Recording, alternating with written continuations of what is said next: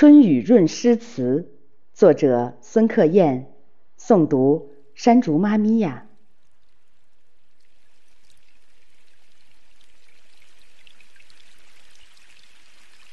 春雨和其他季节的雨水是不同的。夏季的雨水过于迅猛，秋季的过于凄凉，冬季的又过于凛冽了。春雨呢，轻盈中透着盎然的生机，迷蒙中带着说不尽的空灵与缥缈。那是萌生万物的琼浆。那是繁衍诗意的玉露。从古到今，春雨带给人们太多美好的期许与憧憬，也让人们复杂的情感得到了排解与寄托，从而衍生了许多美妙的诗句，犹如灿烂的星辰，至今。熠熠生辉，令人仰视而心驰神往。贵如油的春雨啊，是天地间万物萌生的催化剂。细密的春雨，润滑如酥。因着春雨的滋润。草木迅捷的生成，将隐忍了一个深冬的能量肆意的绽放，舒展枝桠，娇翠欲滴。它来时，总是伴随着轻柔的春风，无声的滋养着大地上的众生。于是，每到春雨时节，一看到绵绵的细雨。笼罩着眼前的山河，总是忍不住吟诵杜甫的《春夜喜雨》：“好雨知时节，当春乃发生。随风潜入夜，润物细无声。”料想当年诗人品味眼前的春雨时，心中也是欢喜的吧。说起春雨，怎少得了江南的杏花春雨？栉比鳞次的青砖绿瓦，被默默的流水环绕，娇艳明媚的杏花点缀其间。缭绕的春雨，升腾起一层水雾。春意葱茏下，是数不尽的小桥流水人家。一片烟雨，两岸杏花。此时的江南，犹如一幅水墨淋漓的国画，恬静悠远，清新。生动，怎么看怎么像是一幅画。若此时还有春风拂面，那该是怎样的惬意呀！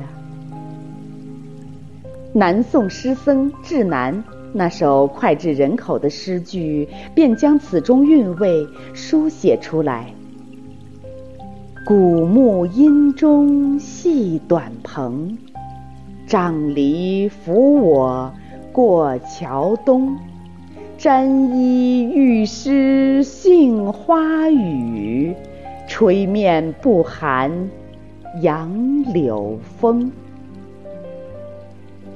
千年以后，我们品味这美妙的诗句，赫然发现，写诗的诗人。也成了画中一景，甚至酝酿出了一种悠远的禅意。此后，在读春雨中的杏花江南，不管是陆游的“小桥一夜听春雨，深巷明朝卖杏花”，还是晏殊的“风吹梅蕊闹，雨红杏花香”，便不再怀有伤春之感了。若像智南和尚一样，怀着豁达通透的心态，在广阔的天地中畅游，在如丝细雨中独处，那该是怎样的情形啊！洒脱不羁的诗人们，为我们描述出了别样的诗意生活。唐代诗人韦应物《滁州西涧》诗云。独怜幽草涧边生，上有黄鹂深树鸣。春潮带雨晚来急，野渡无人舟自横。寥寥数语，勾勒出诗人在荒凉的野渡口遭遇春潮时，随着一叶扁舟纵横漂泊的画面。娴雅淡泊，如独坐关山，意境悠远，分明是一幅画，不愧是千古绝唱。此后，黄庭坚有诗云：“半烟半雨溪桥畔，渔翁醉着无人唤。疏懒意何长？春风花草香。”苏东坡有诗云：“自闭一身轻若笠，相随到处履蓑衣。斜风细雨不须归。”都传达了那种淡泊而通达的情趣与追求。通过迷蒙的春雨。不但渲染了浓烈的诗情画意，还更好地表述了诗人们丰富的内心世界和旷达的志趣。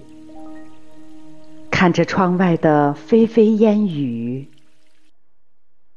那些关于春雨的诗词，犹如一条潺潺的溪流，让人心潮涌动。无论是王维送别挚友时轻洒意道与春柳的清爽，还是孟浩然和李清照深恐春雨催红花的伤春情；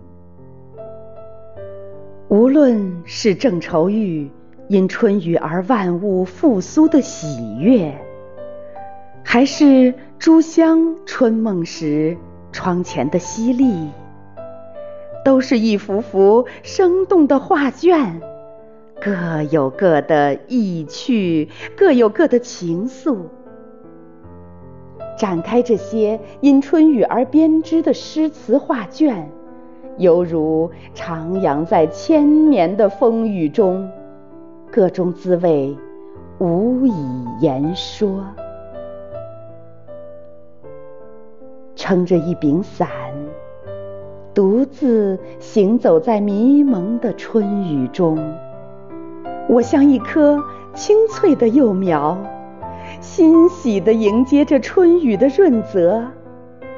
那每一滴晶莹的雨珠，都像一句历经岁月的诗词，清冽甘甜，芳香四溢。